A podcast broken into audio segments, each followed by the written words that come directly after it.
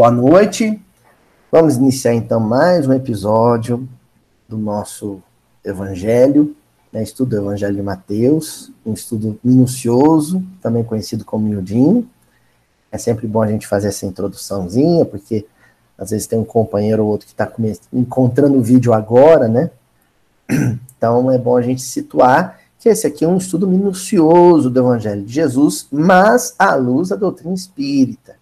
Nós utilizamos a, o ferramentário doutrinário da doutrina espírita, né, as ferramentas filosóficas, teológicas da doutrina espírita, para poder entender o Evangelho de Jesus. E atualmente nós estamos na parte do Evangelho de Mateus, no capítulo 13, em que Jesus explica a parábola do joio e do trigo. Então, num momento pregresso, Jesus narrou a, palavra, a parábola, apresentou a parábola do joio e do trigo.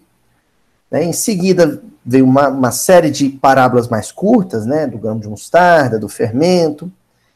E agora ele retorna na parábola do joio e do trigo, mas para comentá-la, para elucidá-la, para explicá-la na última reunião de estudo que nós tivemos aqui, a gente é, viu a questão do reino de Deus, né? Porque a passagem que nós começamos a estudar, é, já o evangelista alertando, né? Que Jesus dizia todas aquelas coisas sempre por parábolas, todas as coisas quais, né? Aí a gente viu que era uma série de conceitos, uma série de fundamentos associados a um pilar central de entendimento que é a ideia de reino de Deus, né? Essa é a ideia que atravessa toda esse, essa parte do Evangelho de Mateus, o conceito de reino de Deus, né?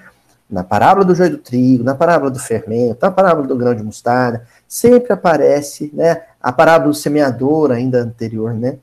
Sempre aparece a ideia de reino de Deus, que nós vimos que não é um lugar específico e nem uma época marcada, Reino de Deus é um estado íntimo da alma. É a condição que a alma adquire de paz incorruptível, né? De serenidade, de harmonia interior a toda prova. Inviolável. Isso é reino de Deus. Então, se você adquiriu um bem-estar íntimo, psicológico, que é indestrutível, né, que, que é blindado, não importa o que aconteça, pode ter pandemia ou não ter, pode ter crise econômica ou não, pode ter guerra ou não, e você permanece feliz. Porque o reino de Deus é esse estado de felicidade perene. Tá bom? Foi o que a gente viu a semana passada. E agora nós veremos Mateus capítulo 13, versículo 35, em que Jesus continua dizendo assim: para que se cumprisse o que foi dito através do profeta. Abrirei, aliás, não é Jesus que disse, é o evangelista, perdão. Voltando então, ó. Para que se cumprisse o que foi dito através do profeta. Abrirei a minha boca em parábolas. Rugirei o que está escondido desde a fundação do mundo. Mateus capítulo 13, versículo 35. Vamos ler mais uma vez, ó para que se cumprisse o que foi dito através do profeta. Abrirei a minha boca em parábolas, rugirei o que está escondido desde a fundação do mundo. Mateus 13, 35. Bom, primeira coisa que eu quero destacar é que parte desse versículo não é fala específica de Jesus e nem do próprio evangelista é uma, uma menção, uma citação indireta a um trecho do Velho Testamento. Então, enfatizamos algo que é sempre mencionado aqui nos nossos estudos. Quem quiser compreender melhor Novo Testamento tem que ter um conhecimento básico, fundamental, não é muito grande, não, o mínimo, sobre o Velho Testamento. O Velho Testamento, para quem quer compreender as palavras de Jesus, os trechos do Evangelho, não pode ser um desconhecido. Não, de modo algum. Né? Deve existir, deve sempre haver, por parte do espírita cristão que quer compreender o Evangelho, uma proximidade, né? Um, um, uma aproximação mínima com o Velho Testamento. Porque senão a gente fala, tá, foi dito pelo profeta. Qual profeta? Em que livro? O que se trata? Para quem tem o hábito de ler, né? Não precisa ser diariamente, porque a gente já tem que ler muita coisa, né? Mas pelo menos uma vez por ano. Escolhe um livro do Velho Testamento e lê, mas lê saboreando, lê com calma, né? Lê com, com atenção. Depois de alguns anos, você vai ter esse tal conhecimento básico. Agora tem que ter disciplina, né? Quem não pode se desviar, né? Desviar atenção com, com os noticiários diários da vacina, que tá todo mundo querendo a vacina, a tal vacina, mas também a gente não pode ser tragado, engolido, né, absorvido completamente por isso. E isso ao longo do ano, outras situações, né? A gente sempre tem que ter o hábito de ler um livro, pelo menos um livro do Velho Testamento, um livro do Novo Testamento, um livro da obra kardeciana e um livro da psicografia de Chico Xavier. Isso aqui é receitinha de bolo que eu estou passando para vocês. Se você terminou o ano e lê, ah, no começo do ano eu li Êxodos, né? Eu li Êxodo, depois eu peguei uma carta de Paulo para ler, li a carta aos Efésios. Aí depois eu peguei e, e li o Céu e o Inferno, de Allan Kardec. E para finalizar o ano, eu peguei e li o Boa Nova, porque está chegando perto do Natal, li o Boa Nova. Pronto. Bonito. Fez bonito. Tá entendendo? Porque senão boia em versículos como esse aqui. Tá? Bom, então, de, do que que Jesus está falando? a que, que ele está se referindo? Ele está se referindo a um salmo. Muito embora ele mencione profeta, né? Ele fala, ah, conforme o profeta disse, a gente fica com a ideia de que é algum livro profético, de algum dos doze profetas do Velho Testamento. Não. Porque o salmista, ele também é entendido como profeta. O profeta é aquele cuja boca fala em nome de Deus, né? Quando ele abre a boca, a espiritualidade superior que fala através dele. É o médium, né? O médium da espiritualidade superior no Antigo Testamento. Então o salmista, ele também escreve inspirado, né? Davi, quando escreveu seus salmos, ele também escrevia inspirado, sobre inspiração mediúnica. Então, nesse sentido, ele também é profeta, porque esse trecho que Jesus está mencionando aqui, aliás, o evangelista está mencionando, é o Salmo 78. Então, se você quiser entender essa fala do Evangelho de Mateus, você tem que conhecer o Salmo 78. Quem aqui tem hábito de ler os Salmos? Gente, é muito bonito. É muito bonito. E é tão curto, é um poema, sabe? Lê um salmo por dia. Acordou, vou ler um salmo.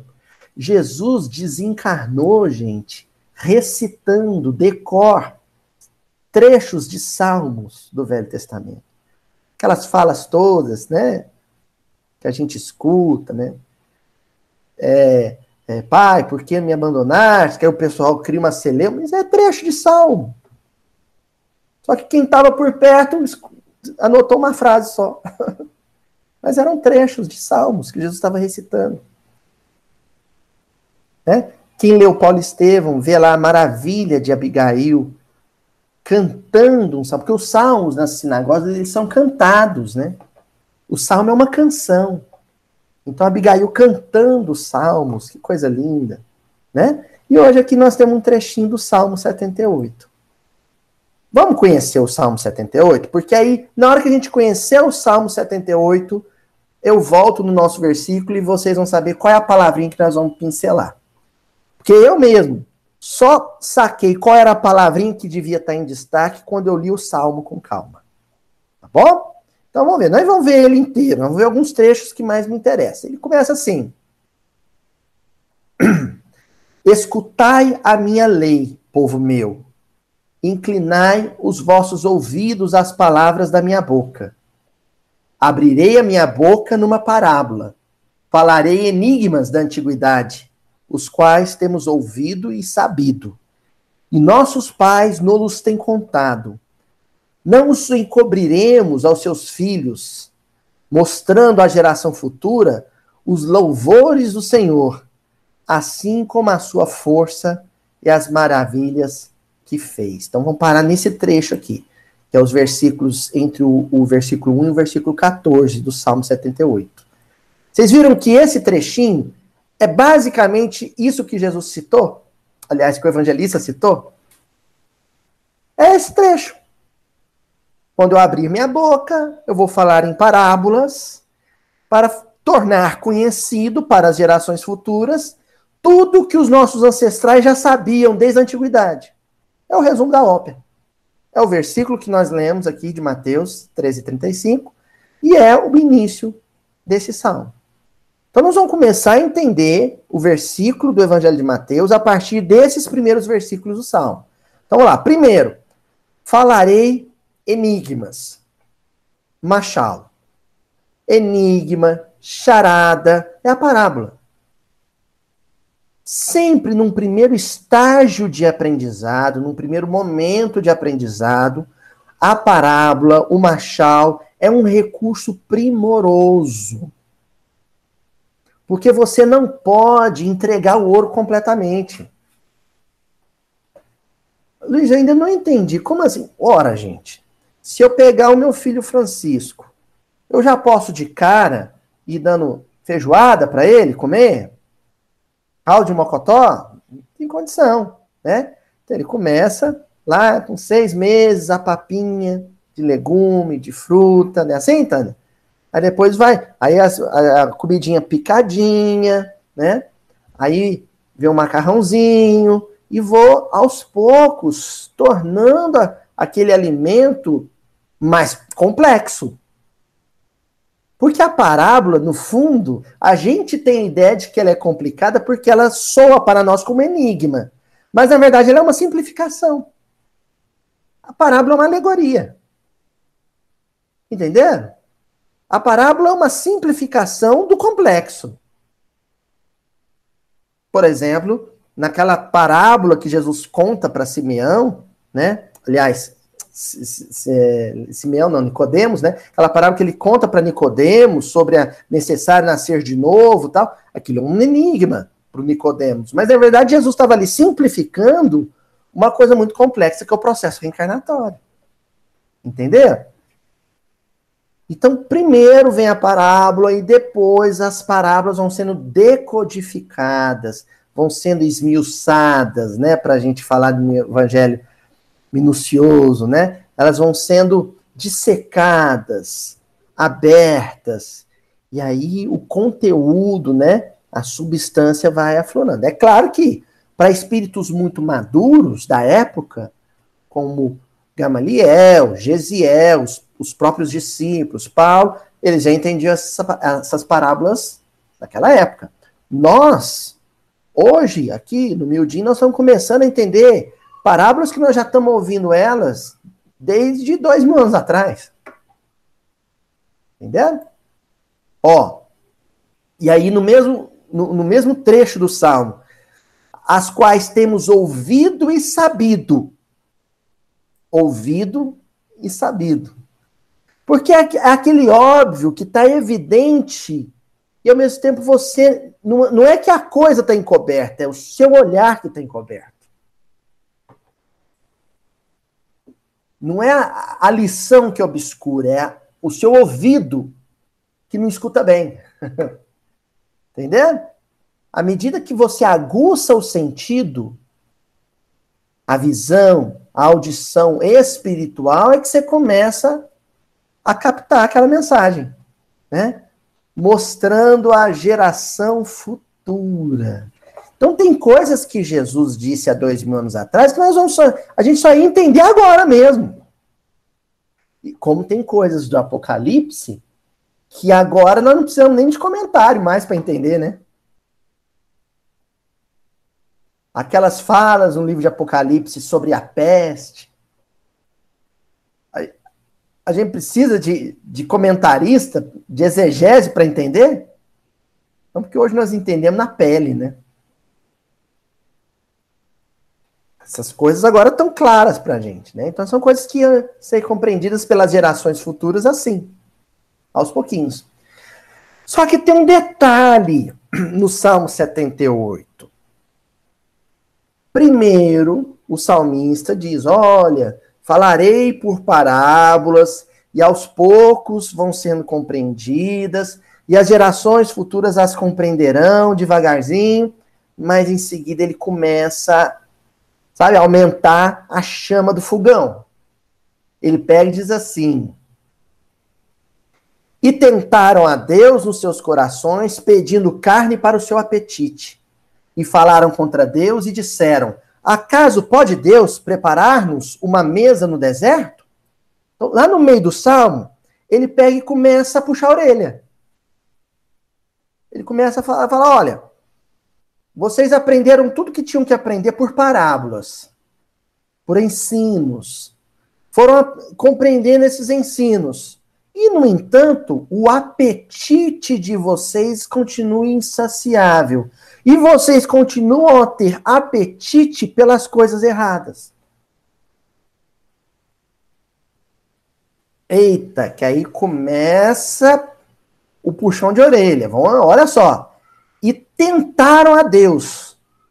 Tentaram a Deus. Lá no deserto. Né? O senhor não é Deus? Então, manda comida. A gente tem feito isso tem mais ou menos uns nove meses. Uai, cadê os espíritos que não, que não vê a situação, que me deixou pegar Covid? Ou então, que não, que não me imuniza contra o Covid? Para eu poder sair para a rua, fazer as coisas que eu quero fazer? A gente está tentando a Deus. Toda vez que a gente reclama da situação, a gente reclama com Deus. E basicamente a gente está falando, o senhor não vai fazer alguma coisa, não? O senhor não está vendo o que está acontecendo no mundo aí, gente morrendo? E aí? Cadê a nossa proteção? Ó, oh, falaram contra Deus. Olha que coisa. Acaso pode Deus preparar-nos uma mesa no deserto? Deserto é aquele local ou aquele momento árido, difícil. Então, deserto pode ser o sertão nordestino, num período de seca, pode ser uma enchente carioca no período de chuva, é o, é o local que passa por dificuldade. Ou pode ser um período, nove meses de quarentena, dez meses de, de, de, de pandemia. E aí, o, aquele que tenta a Deus, está dizendo: o senhor não vai servir uma mesa para a gente no meio dessa dificuldade? O senhor não vai nos trazer auxílio emergencial? Não vai fazer a minha empresa sobreviver à crise? Não vai fazer uh, o meu corpo ser imune à doença? Eu quero que o senhor prove que é Deus, concedendo a mim prerrogativas e privilégios. o salmista está alfinetando o ouvinte com, essa, com esses versos. Porque são versos. Em hebraico tem até rima. Ele está alfinetando o ouvinte. Não é assim que você tem agido? Como um menino exigente, birrento, mimado, manhoso? Eu quero, eu quero, eu quero. Bate até o pezinho no chão. Vocês estão percebendo esses dois blocos do Salmo? Isso é muito importante para mim hoje, para vocês entenderem o versículo, viu? Nos primeiros 14 versículos, o salmista alisou. Ah, fiquem tranquilos que a gente vai ensinar tudo que tiver que ensinar por parábolas. Aí no meio ele já começa, mas olha, cuidado, porque tudo que eu estou ensinando agora já ensinaram antes, e olha o que vocês aprontaram. E aí finaliza o Salmo 78. Olha como é que termina. Então comeram e se fartaram bem, pois lhes cumpriu o seu desejo. Não refrearam seu apetite. Hein? É energia elétrica. Aí veio lá o Alexander, né? O, o, o Grambel e criou o telefone. Opa, agora a gente não precisa mais de carta, pode falar por telefone. Aí veio a, a, a penicilina. Ah, agora temos medicamento, vamos vencer as infecções tudo. Então foi o século XX, final do século XIX, século XX, foi um período assim de muito conforto, né? E a gente se fartando. Tecnologia, celular, carro, né? elevador, escada rolante, controle remoto, televisão, e a gente se fartando. Um banquete de conforto e tecnologia. Como diria meu velho avô, na hora de comer a carne, as gorduras escorrem nos beiços, assim, ó. acha bom. Mas depois que você come a carne, o que, que sobra, seu Adel? O osso. Roer o osso ninguém quer. Roer o osso ninguém quer. Comer a carne acha bom. Roer o osso ninguém quer. Continua o salmista.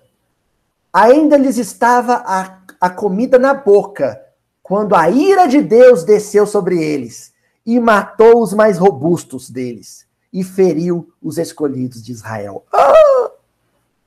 Olha só, eu juro para vocês que eu não, eu, não, eu, eu não planejo essas coisas, é os benfeitores.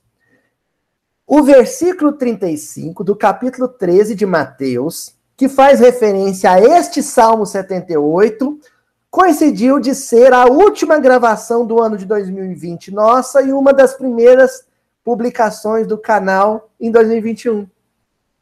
No período crítico que nós vivemos. Vamos repetir o que o salmista disse, olha.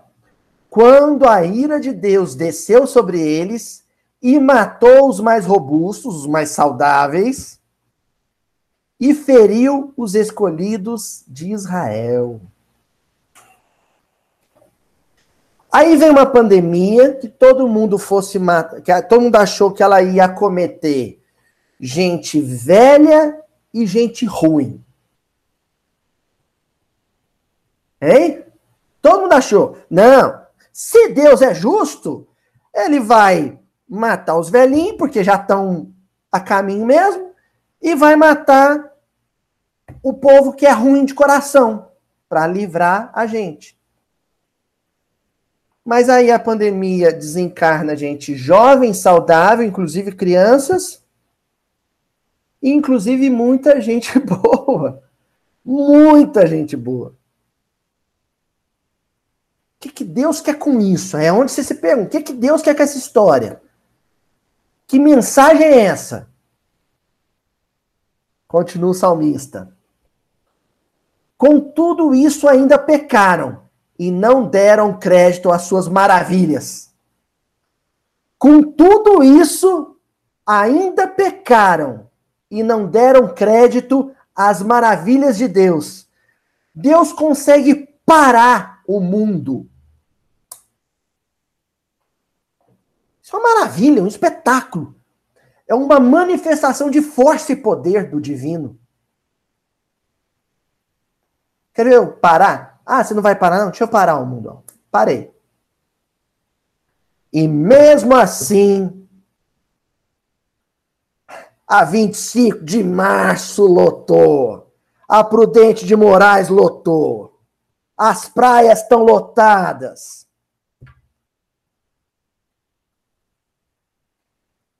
Gente, eu falei, ó, Salmo 78, Bíblia. Por isso consumiu seus dias na vaidade e os seus anos na angústia.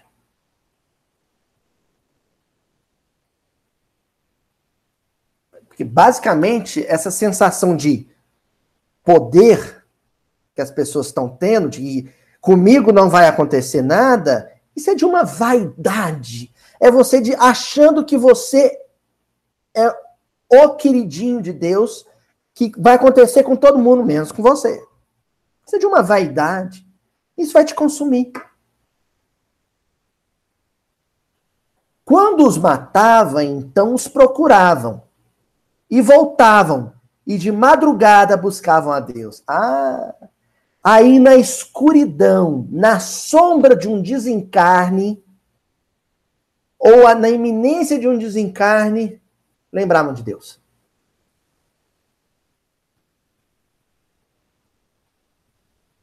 Ah, meu Deus. Tem uma mensagem de Emmanuel, pessoal aí da internet depois, quem lembrar o título da mensagem, onde está, coloca lá nas descrições do vídeo, mas eu lembro da mensagem. Ela é assim. Ela é curtinha, é a mensagem mais curta do Emmanuel que eu já li. Ela diz assim: À beira de um leito de morte, um ateu exclama: Meu Deus. À beira do leito de morte, um ateu exclama: Meu Deus. E agora? O que, é que vai ser de mim?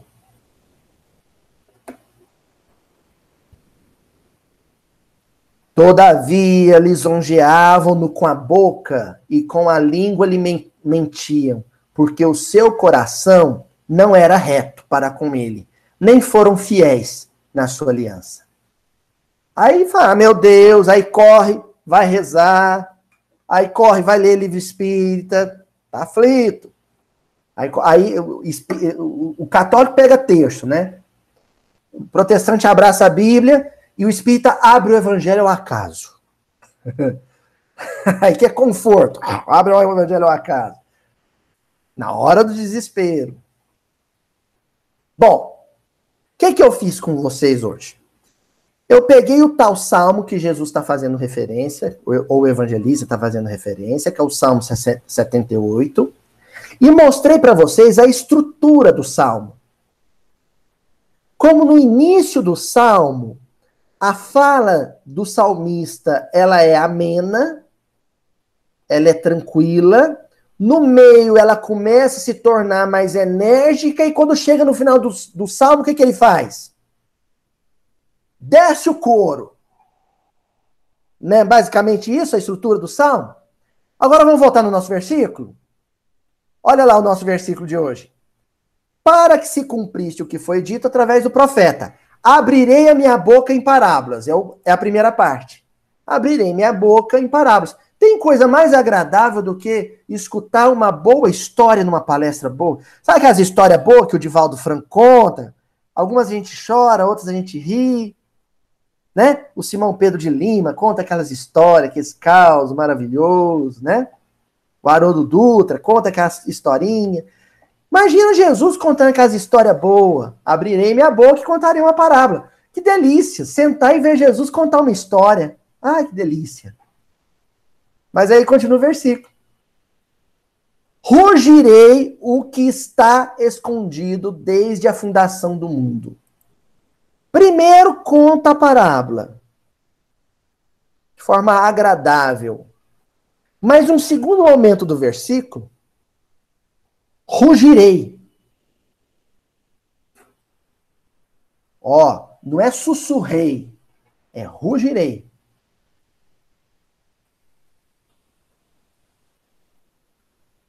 Em grego, eurokomai ou euroxomai que quer dizer esse rugir. Mas é uma palavra que quer dizer pôr para fora com veemência, com energia. Então pode ser oxomai, pode ser cuspir, pode ser vomitar, pode ser rosnar, expectorar, ou pode ser falar com muita força, rugir é aquilo que sai de dentro e é exteriorizado com bastante energia. É um hebraísmo. É um hebraísmo. É uma expressão mais familiar para a comunidade hebraica da época do que os próprios gregos que tiveram acesso ao texto.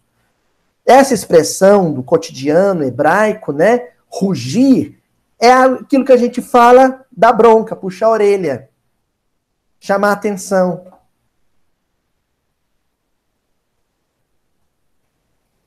Entendendo? Depois que conhece a parábola, depois que já está um tempo com ela, depois que conhece o ensinamento, depois que já está namorando o ensinamento, digerindo o ensinamento, a próxima fala já é uma fala carregada de energia. E não é a energia na voz, muito embora o termo euroxomai faça referência à voz, mas é uma energia no texto, no conteúdo, entendeu? É claro que Jesus não rugia para falar, ele falava com doçura. Mas a, a, a palavra dita, a frase dita na intimidade com os discípulos, muitas vezes chegava no coração e na consciência dos discípulos como se fosse o rugido de um leão.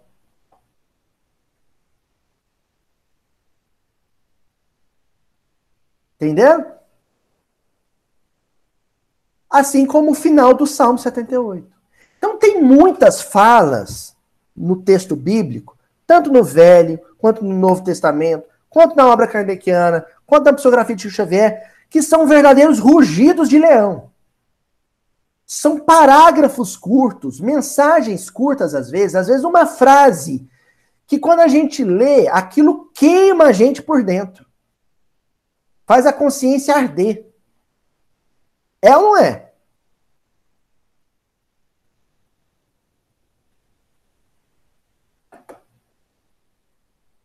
Assim como a pessoa amada, às vezes, né? Um pai, às vezes um esposo, a esposa, a mãe, a avó, às vezes até o próprio filho ou a filha, chega e fala pra gente, mas fala com uma energia e com uma autoridade, fala coisas que doem tanto na nossa consciência, que aquilo é um estrondo, né? Um trovão. Que tem o, o propósito de fazer o quê com a gente? Acordar. Despertar.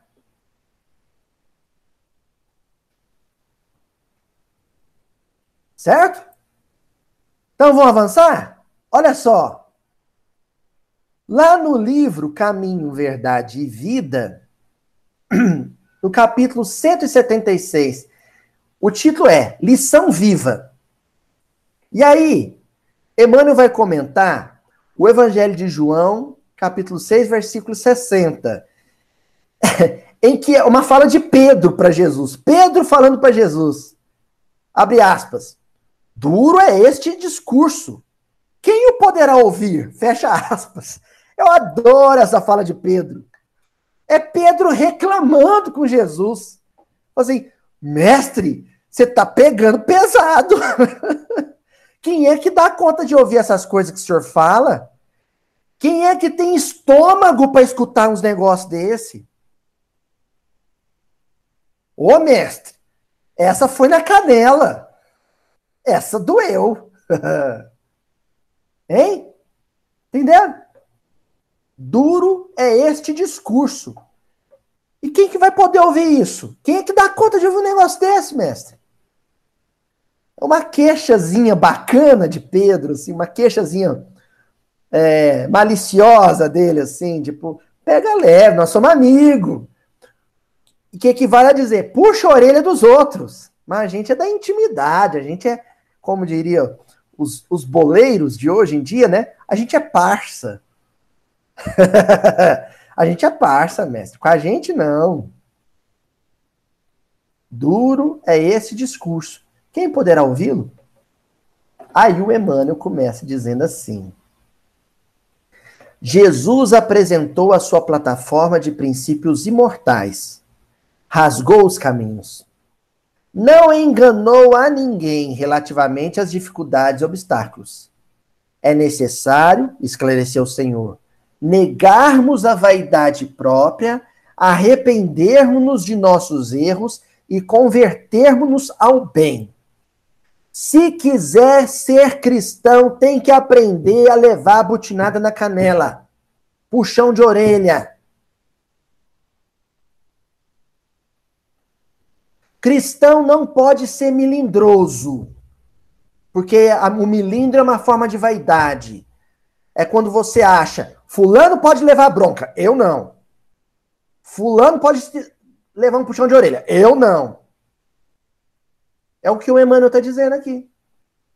Cristão que é cristão tem que ter o couro mais grosso.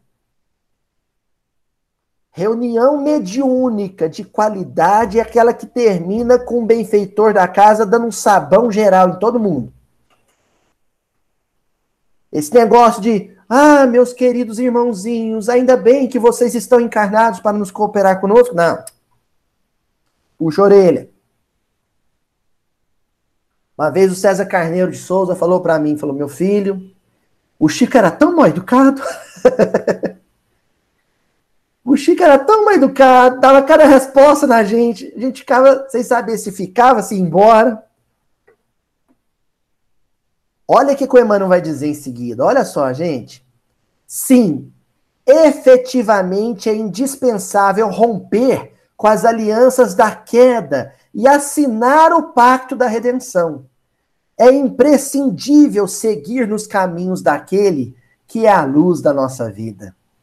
Para isso, as palavras brilhantes e os artifícios intelectuais não bastam.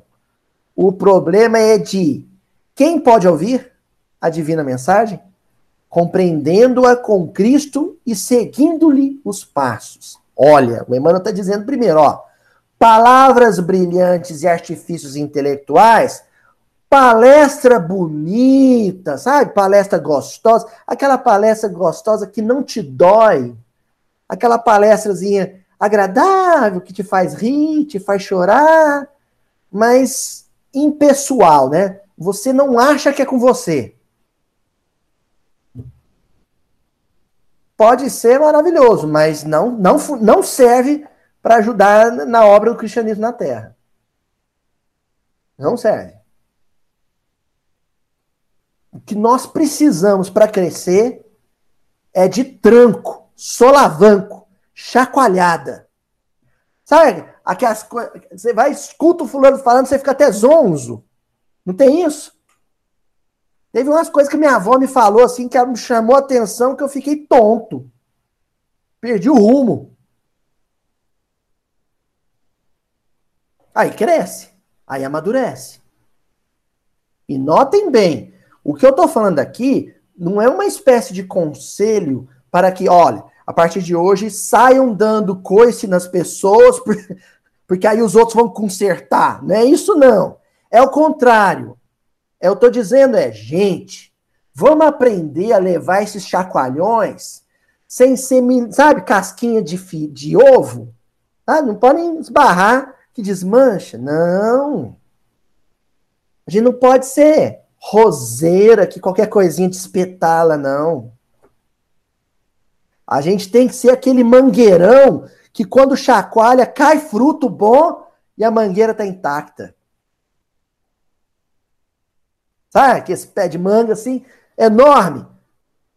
Fulano bate com bambu lá na copa dela, cai fruta boa, mas a mangueira tá inteira. E no outro ano ela dá fruta do mesmo jeito, ela não se ofende com o bambu que derrubou a fruta. Não. É o que a gente tem que ser. Aí você cresce.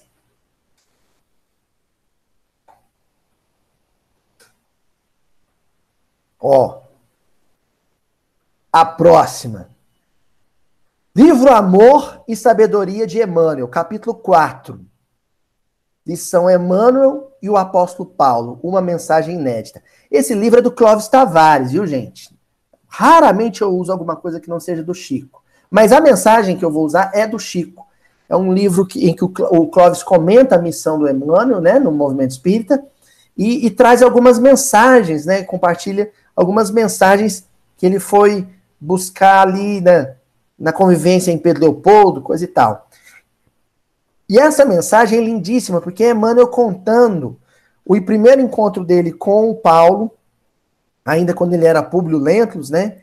E ele falando um pouco sobre a personalidade de Paulo. Aí ele diz assim: O convertido de Damasco foi o agricultor humano que conseguiu aclimatar a flor divina do evangelho sobre o mundo. Muitas vezes foi áspero. A terra não estava amanhada. E se em alguns pontos oferecia leiras brandas e férteis, na maioria era regiões em espinheiro e pedregulho. Então, todo mundo que já leu as epístolas de Paulo, né, já percebeu que tem hora que o Paulo, ele não é brincadeira, não. Quem leu Paulo Estevão, sabe que o Paulo, ele, né, coitado do João Marcos, que o João Marcos sofreu com o Paulo, E o Emmanuel está explicando nesse trechinho, ele dizendo: olha, muitas vezes ele foi áspero, sim. Ele foi rígido, sim. A palavra dele doía, sim. Queimava, sim. Mas é que, a, é que nem o, o lavrador que vai abrir uma, sabe? Uma roça.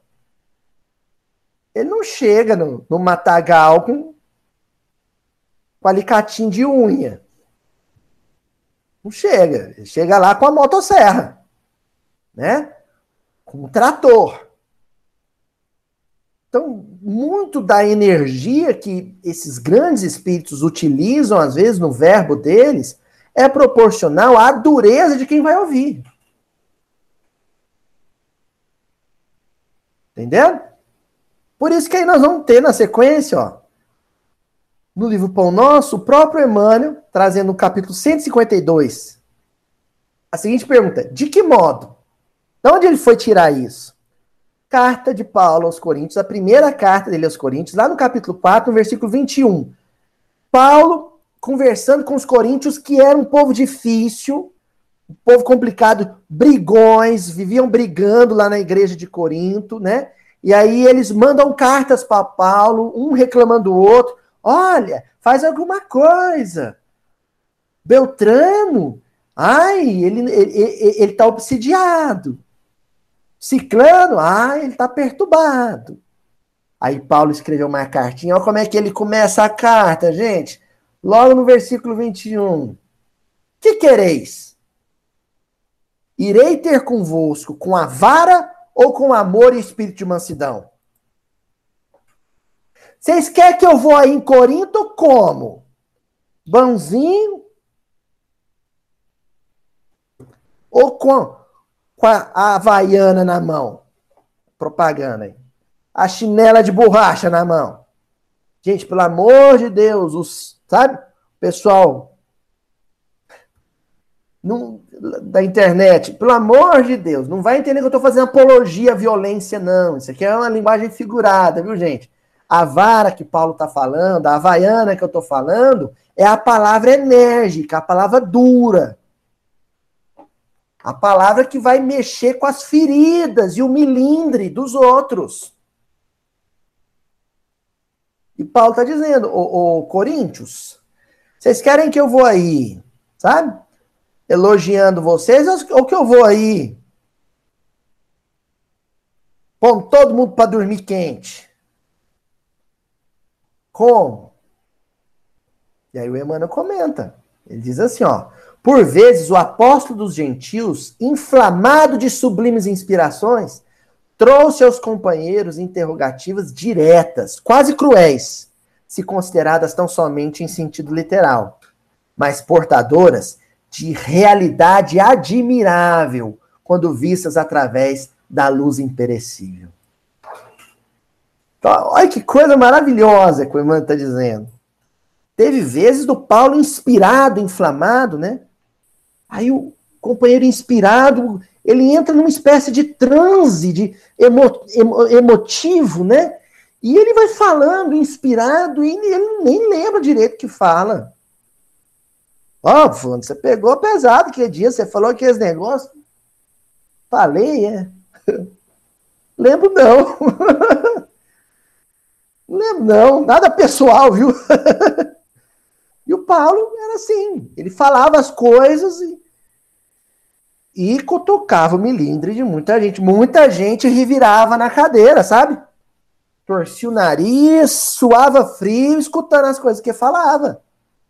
As cartas do Paulo elas eram assim, apimentadas, sabe? Ardida. Pimenta comari. Por isso que o povo não gosta de estudar Paulo, né? Mas o Emmanuel diz que portadoras de uma realidade admirável. Era para acordar mesmo. O sujeito está no mundo da ilusão, da fantasia, e aí a fala de Paulo era, era uma fala que puxava o sujeito para o chão. Ei, acorda aí, meu. Está iludido quanto a si mesmo. Está achando que é uma coisa que você não é. E está achando que os outros são coisas que não são. Ó, continua Emmanuel. A nenhum século faltaram missionários legítimos do bem. Promessas e revelações do Senhor chegam aos portos do conhecimento através de mil modos. Os aprendizes que ingressaram nas fileiras evangélicas, portanto, não podem alegar ignorância de objetivo a fim de esconderem as próprias falhas. Então, ó, ninguém pode alegar que não sabe nada de evangelho. Tem dois mil anos que o conteúdo de espiritualidade profunda do evangelho chega até o homem através de outras religiões, inclusive. Buda foi enviado de Jesus. Até Maomé foi enviado de, de Jesus. Muito embora o antissemitismo tente afastar o islamismo do corpo de doutrinas que trouxeram luz, espiritualidade profunda para a Terra. Então ninguém pode alegar desconhecimento desse monoteísmo ético que inicia lá com Abraão. Cada qual no lugar que lhe compete já recebeu o programa de serviço que lhe cabe executar cada dia. Se fogem ao trabalho e se escapam ao testemunha, ao testemunho, devem, semelhante anomalia, à própria vontade paralítica a própria vontade paralítica. Eis porque é possível surja um momento em que o discípulo ocioso e pendichão poderá ouvir o mestre sem intermediários, exclamando de igual modo: Que quereis? Irei ter convosco com vara ou com amor e espírito de mansidão? Que quereis? Irei ter, ir ter convosco com pandemia ou com canções do Tim Vanessa? Hein? Você vai querer despertar com a voz linda da Vanessa Santos do seu ouvido? Ou vai precisar de um estrondo, de uma explosão no meio da família, um escândalo familiar que te acorde? te desperte. Hein?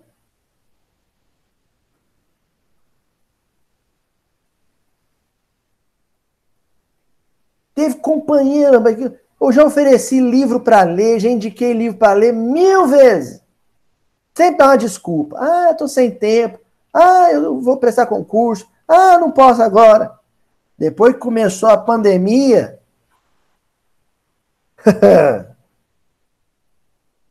Começou a devorar livro espírita. A água bateu no joelho, né? Entendeu, Tânia? Aí a água bateu no joelho. Enquanto não bater no joelho, não acorda. Não acorda. Ó, livro Estude e Viva. Também Emmanuel, capítulo 15, companheiros francos. Quem aqui tem um amigo que é muito franco? Todo mundo deve ter, né? Um companheiro franco.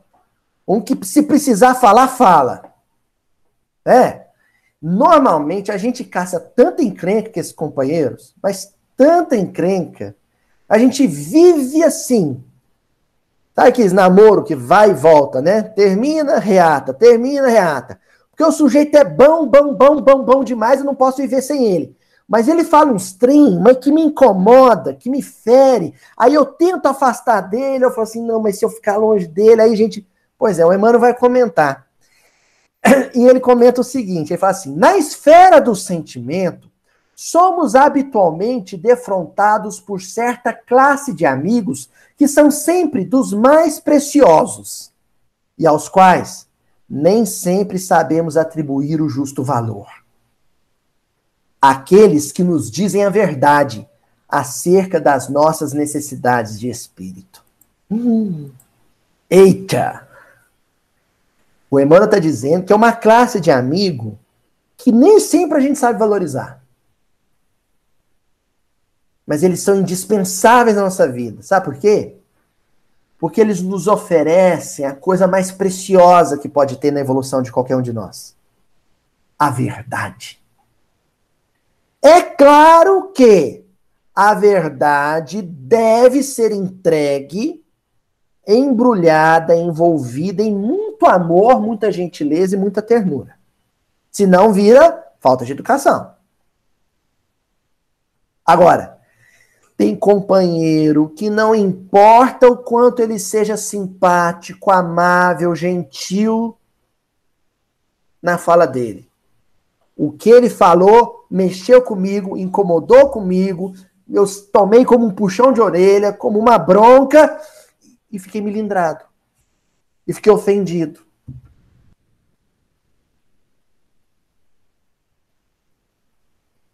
Entendendo? Continua Emmanuel. Ó. Invariavelmente categorizamos em alta conta as afeições que nos assegurem conveniências de, de superfície nos quadros do mundo.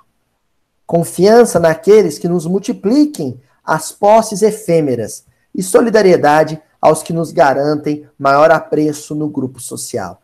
Quem é os que a gente gosta?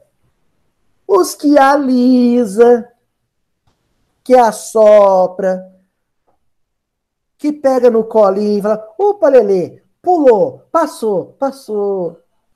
Aí, esses a gente quer, a gente quer a companhia desses, né? Fulano, Fulano, eu adorei a palestra dele lá no Congresso, né?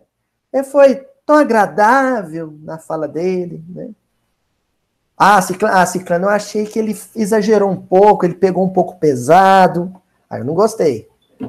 Se o orador falar um pouquinho mais duro, hum, tá na boca do povo.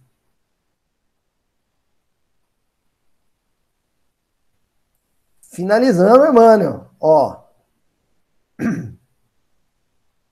Sejamos, porém, honestos conosco e reconheçamos que não nos é fácil aceitar o concurso dos companheiros, cuja palavra franca e esclarecedora nos auxilia na supressão dos enganos que nos parasitam a existência.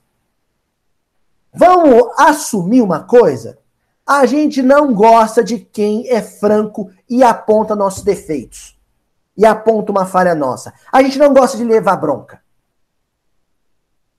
Não gosta. A gente fica ofendido, fica blindado. E às vezes, para não parecer quem. Porque se a gente rea, rea, rea, tem esse lance, viu? Estratégia. Isso acontece comigo. Não sei se acontece com vocês, que é assim. O sujeito foi, te deu um puxão de orelha. Aí você fala: se eu revidar, se eu empinar a carroça, se eu virar a mesa, ele vai ter razão. Então eu tenho que parecer bastante nobre agora para ele não ter razão. Aí você fala assim: Pois não, claro. Aí o fulano até que fala assim, mas você ficou chateado com o que eu falei? De modo algum. Que que é isso? Você tá no meu coração. Aí depois você vai para casa, desgramado, ele não podia ter falado aquilo para mim. Como é que ele me fala um negócio desse? E tem aquele lance do ciúme, né? Que ela fala assim, pro fulano ele não falou nada, mas para mim falou. Não é assim?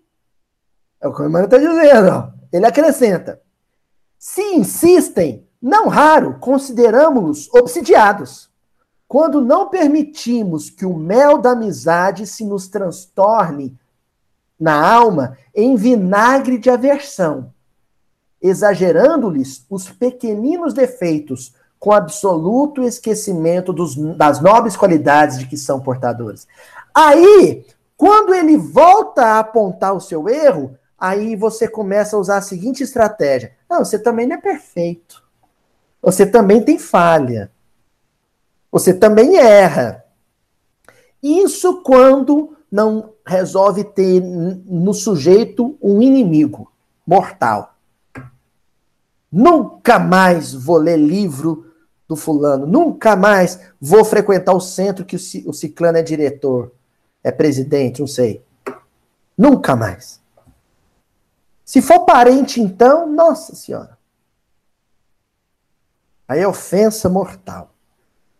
Eu conheço ele, ele também tem defeito. Quem ele pensa que é? Não é assim?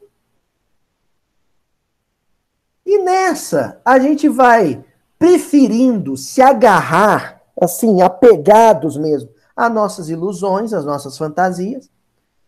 E aí a gente desencarna, chega no plano espiritual e fala assim: mas por que eu não fui alertado? O que, que o benfeitor fala pra gente? Ah, meu filho, ah, minha filha, eu te alertei várias vezes. Lembra aquele companheiro que você achava que ele era muito franco? Que ele era muito enérgico? Que ele era muito severo? Agora tem uma palavra: radical. Fulano é muito radical. Fulano é muito radical. Lembra dele? Pois é. A gente usou ele várias vezes para dizer o que você precisava ouvir. Finaliza, Emmanuel, aqui, ó. Agora ele finaliza mesmo, ó. Tenhamos em consideração distinta os amigos incapazes de acalentar-nos desequilíbrios ou ilusões. Jamais cometamos o disparate de misturá-los com os caluniadores. Os empreiteiros da difamação e da injúria falam destruindo. Os amigos positivos e generosos advertem e avisam com discrição e bondade. Sempre que algo nos digam, sacudindo-nos a alma, entremos em sintonia com a própria consciência, roguemos ao Senhor nos sustente a sinceridade e saibamos ouvi-los. Shema Israel, ouve Israel, saibamos ouvi-los. Porque se a fala dura dele doeu um pouquinho, foi para evitar desastres que em minha consciência doeriam muito mais. Para me chamar de volta para um caminho que é conforto consciencial, enquanto eu rumava para um abismo de queda. De queda certa. Entenderam? E para a gente finalizar a reunião de, de hoje, né? Vamos lembrar do, da relação do Chico com o Emmanuel, né? Quando o primeiro encontro deles, né? Chico pergunta para o Emmanuel, isso aí é, já é chavão, já é lugar comum no meio espírita, mas é aquela, aquelas verdades que a gente, porque são óbvias, deixa num canto e esquece. Primeiro encontro dos dois. O que que Emmanuel cobrou do Chico? Disciplina, disciplina e disciplina. Essa disciplina que Emmanuel falava com o Chico não era a disciplina só de horário, chegar no centro na hora certa, não comer carne no dia da psicografia. Não era isso, não, gente. Isso é fácil de ter. Essa disciplina é fácil. Emmanuel falava da disciplina emocional aquele autocontrole para não se ofender, não se melindrar. Isso exige autocontrole. Porque os dois iam conviver décadas e décadas e décadas. E muitas vezes Emmanuel ia puxar a orelha do Chico, como fez várias vezes. Vamos lembrar algumas?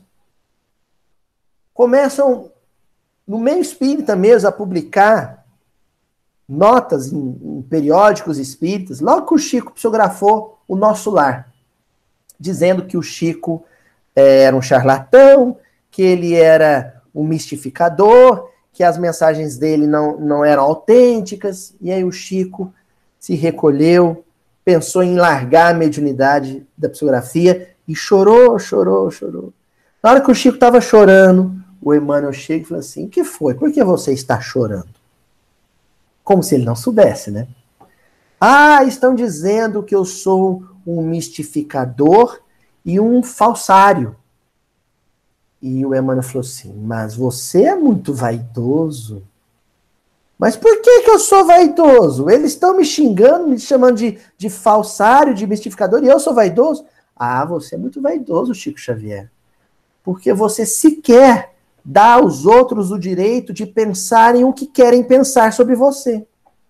Você quer que eles achem sobre você o que você deseja que eles achem. Isso é vaidade.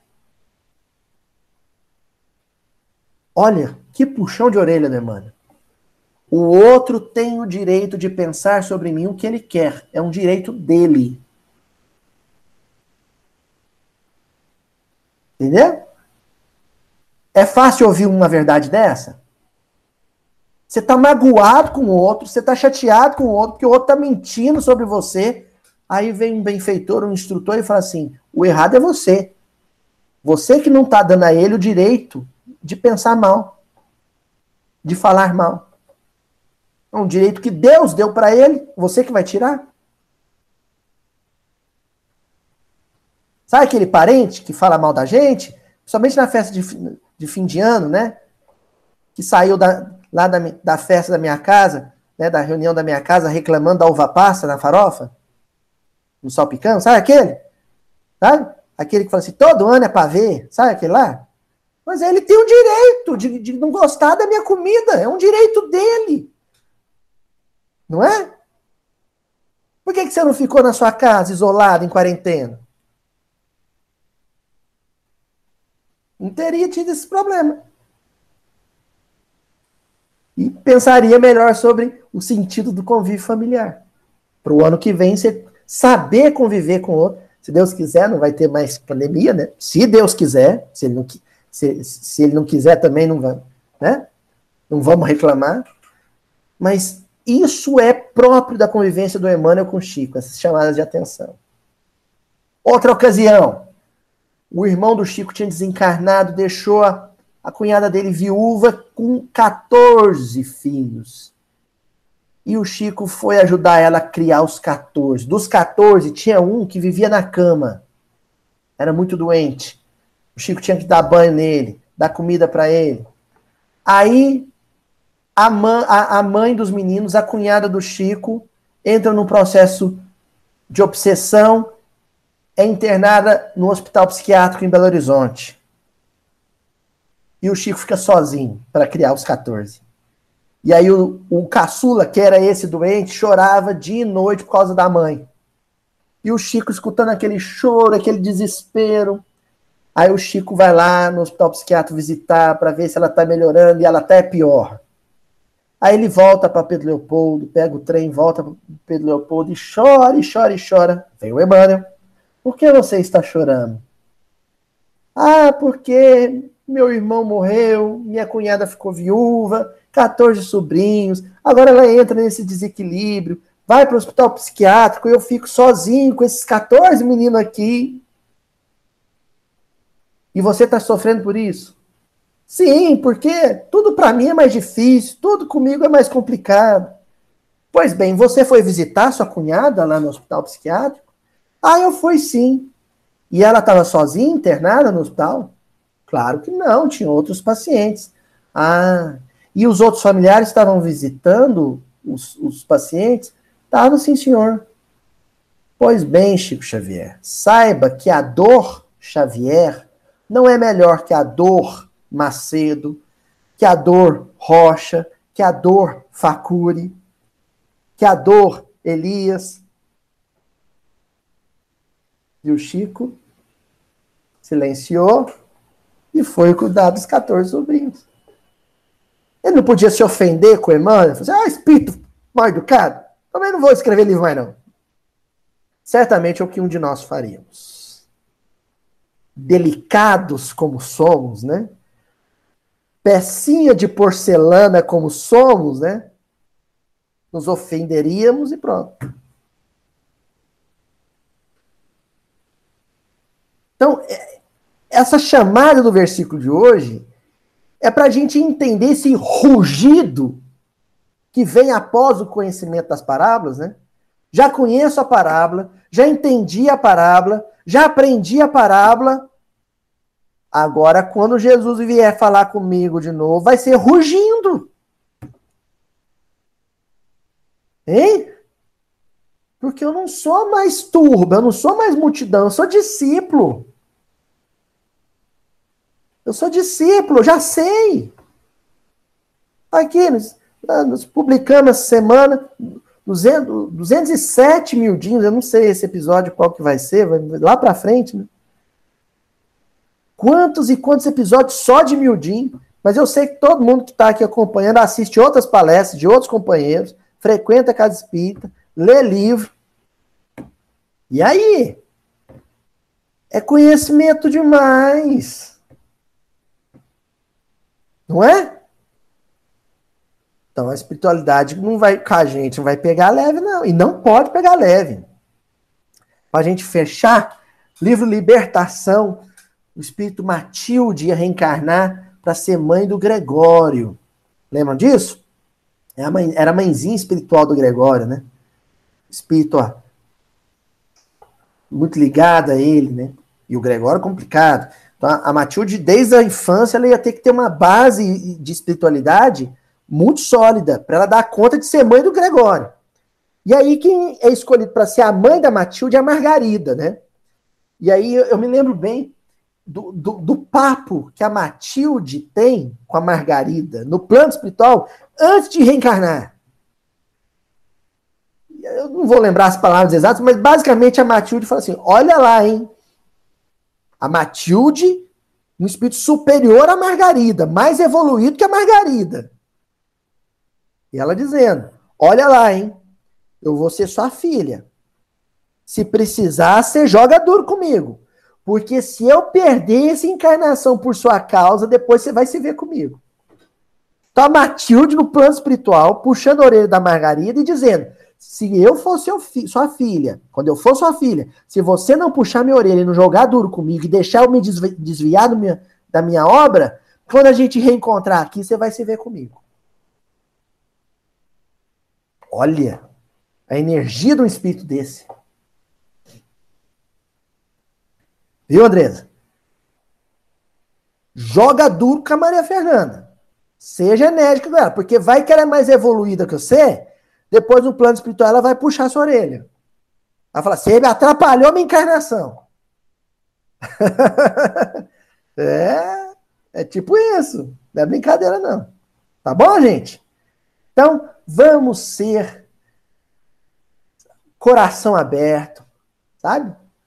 mais acessíveis, mais permeáveis à fala enérgica dos nossos companheiros francos quando eles rugirem a verdade para nós. Porque é melhor um rugido de um companheiro que nos ama do que uma queda clamorosa em abismo moral. Bom, até a semana que vem. Fiquem com Deus.